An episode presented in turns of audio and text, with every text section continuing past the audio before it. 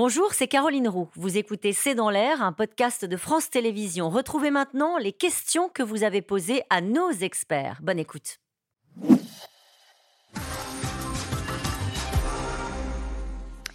Une question de Catherine en Côte d'Or. N'est-il pas temps pour la Chine de dire ouvertement qu'elle a choisi son camp dans la guerre en Ukraine? Alain Wang. Bon, elle n'a aucun intérêt de, faire ce genre de déclaration. Mais elle n'a pas besoin de le faire, on le sait. Puis elle n'a pas besoin de le faire non plus, oui. Donc euh, ouvertement, non. Il n'y a, pas d'intérêt stratégique à le faire. Après, les faits parlent d'eux-mêmes.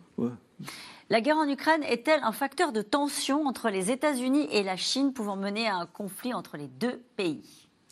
Alors, je ne pense pas que ce soit le déclencheur d'un conflit, parce que les, raisons plus, plus, prosaïques que sont Taïwan ou la mer de Chine du Sud sont plus, euh, plus propices à, une confrontation directe entre, les États-Unis et la Chine que, l'Ukraine. En revanche, on voit bien que c'est un, un, abcès de fixation terrible et que les, les mises en garde américaines et, allemande, euh, Olaf Scholz revenait de Washington quand il a fait cette déclaration euh, sur euh, le, fait que la Chine ne devrait pas livrer d'armes à, la Russie, montre que c'est un sujet majeur et que si la Chine parce que quand même, euh, on, pense que le monde va très mal, mais il serait et le monde serait encore pire. Franchement, oui. Pierre. Je vais vous déprimer un peu, mais il serait encore pire si dès le début la Chine avait pris, euh, avait décidé de livrer des armes à la Russie, ou si la Chine avait, avait déclenché une guerre à Taïwan simultanément à l'invasion de l'Ukraine par la Russie. Il y a, les scénarios du pire sont euh, sur la table.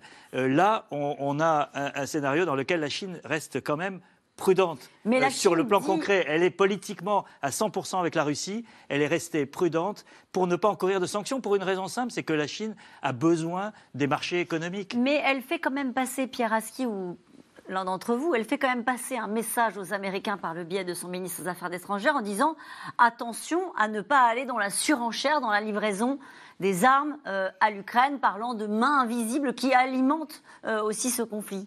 Oui, c'est le rejet de la politique du bord du gouffre. En réalité, le plus déterminé, c'est celui qui va s'approcher le plus près, qui dit qu'il s'approche le plus près du gouffre. Mais en réalité, il ne veut pas y tomber. Et par conséquent, tout l'intérêt, c'est de montrer encore une fois ses muscles, de montrer sa détermination, éventuellement de, paraître agressif. Les mains invisibles, c'est du complotisme de base. Oui, mais la Chine le pense vraiment. Et alors, les Chinois, c'est ça le, problème. en fait. les, Chinois, le, pardon, les, non, les Chinois le, pensent vraiment, c'est vrai. Mais en même temps, je rejoins ce que vient de dire Pierre Aski. Pour l'instant, en tout cas, en un an, il n'y a pas eu un Chinois pas une arme chinoise aux côtés des, des, Russes, pas un Chinois en Ukraine aux côtés de camarades russes. Et encore une fois, ce que, ce que les Chinois aujourd'hui achètent à la Russie, ils l'achètent en grande quantité, mais à des prix cassés. Ils les ont sauvés économiquement. Ça atténue le poids des sanctions aussi. La coopération euh, économique, énergétique euh, sino-russe, elle n'est pas négligeable. Hein. Puis hein, le, poursuite de la coopération militaire via ces exercices militaires conjoints. Euh, réellement, il, faut, il faut prendre en compte aussi le fait qu'aujourd'hui, aujourd'hui, de mon point de vue, le commerce n'adoucit pas les mœurs, en fait. C'est-à-dire que même quand l'Union européenne, même quand les États-Unis, qui sont des partenaires commerciaux très importants de la Chine, tout le monde l'a rappelé ici, euh, amène, appelle la Chine à, prendre, à prendre ses distances vis-à-vis de la Russie, euh, parce que ça serait dans son intérêt économique, intérêt à la Chine. La Chine ne le fait pas, parce qu'elle a des considérations géostratégiques de long terme qui amènent, qui l'amènent à payer euh, le prix, à être prête à payer le prix en termes économiques, mais aussi en termes d'image. Et euh, l'Union européenne, les pays européens, malgré l'offensive de charme que la Chine a déployée ces derniers mois, n'est plus le partenaire prioritaire de Pékin ces derniers temps. Une question de Philippe en Haute-Savoie. Que diraient les États-Unis si la flotte chinoise organisait des manœuvres dans les Caraïbes avec Cuba?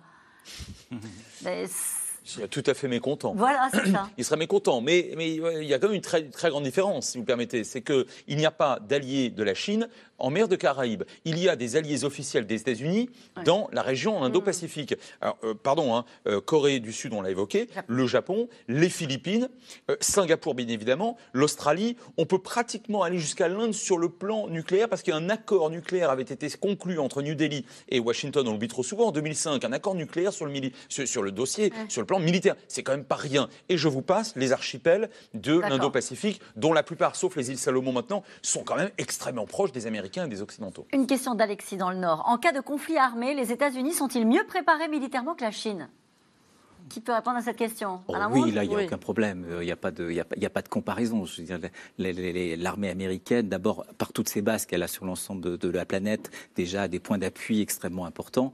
Et puis, son armement est très sophistiqué. Donc, je veux dire, il y a, je veux dire, et, l'armée américaine est aussi une armée qui a, qui a de la pratique, qui a de l'exercice, ce qui n'est pas le cas des Chinois pour le moment, Pourtant, qui n'ont jamais combattu. Pourtant, le budget a encore augmenté. Hein, on l'a appris aujourd'hui. le budget a encore augmenté oui. militaire de, de, la Chine de 7% encore. 7,2%. Oui. Enfin, c'était 7% l'année dernière. C'est pas... Loin il est loin de celui des États-Unis. Les États-Unis euh, euh, ont, quasiment euh, l'équivalent de tous les autres budgets militaires au monde réunis. ils, sont, ils font 3 à 4 fois plus que les, les Chinois en dépenses militaires. Alors, il y a une partie des dépenses militaires qui ne sont pas dans le budget de la défense et qui sont mm. pris par d'autres ministères. Mais globalement, la Chine est, loin derrière. Elle a beaucoup investi. C'est tout, Piraski Non, c'est pas tout. Mais elle a beaucoup investi effectivement pour rattraper son retard, notamment sur le plan naval, qui était qui est un secteur clé en cas d'affrontement, puisqu'on parle d'une île comme Taïwan. donc il y a plus de navires aujourd'hui chinois.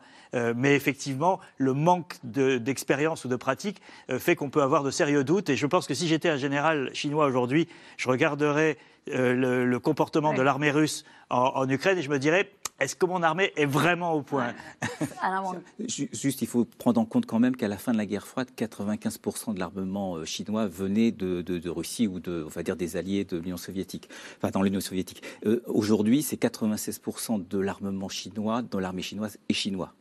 Oui, ça, c'est quand même un grand changement. C'est-à-dire qu'ils ont, ils ont une autonomie aujourd'hui qu'ils n'avaient pas auparavant. Euh, une, question de Gérard. Sanctions occidentales lourdes, pertes militaires, risque de guerre nucléaire. Pourquoi la Chine envahirait-elle Taïwan?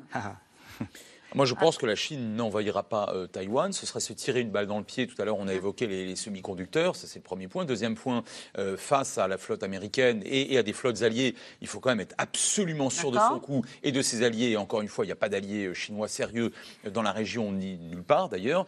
Et trois, mais là, je parle sous contrôle. contrairement aux Occidentaux, je mets les Russes de, parmi les Occidentaux sur des temps longs. La, la Chine ne fait pas prioritairement ou primordialement la guerre au sens le plus militaire du terme. Je ne dis pas qu'elle ne la fait pas, mais euh, elle tente, et on le voit bien ces trois, quatre dernières décennies, tout le reste, hein, et notamment une diplomatie très active, parfois agressive, euh, des investissements très stratégiques, plutôt que d'y aller franco sur le plan strictement euh, militaire. Mais est-ce que les choses n'auraient pas changé avec Xi Jinping? C'est la question? Si, moi, je pense que les choses peuvent très bien changer, c'est ça le problème. C'est-à-dire que si Xi Jinping se retrouve dans une position difficile, il n'hésitera pas. Hmm. Merci. Euh, on termine sur une note pas très positive, mais c'est pas grave. on se retrouve demain dès 17h30 pour un nouveau C'est dans l'air. Et n'oubliez pas que vous pouvez nous retrouver quand vous le souhaitez en replay et en podcast. Très belle soirée.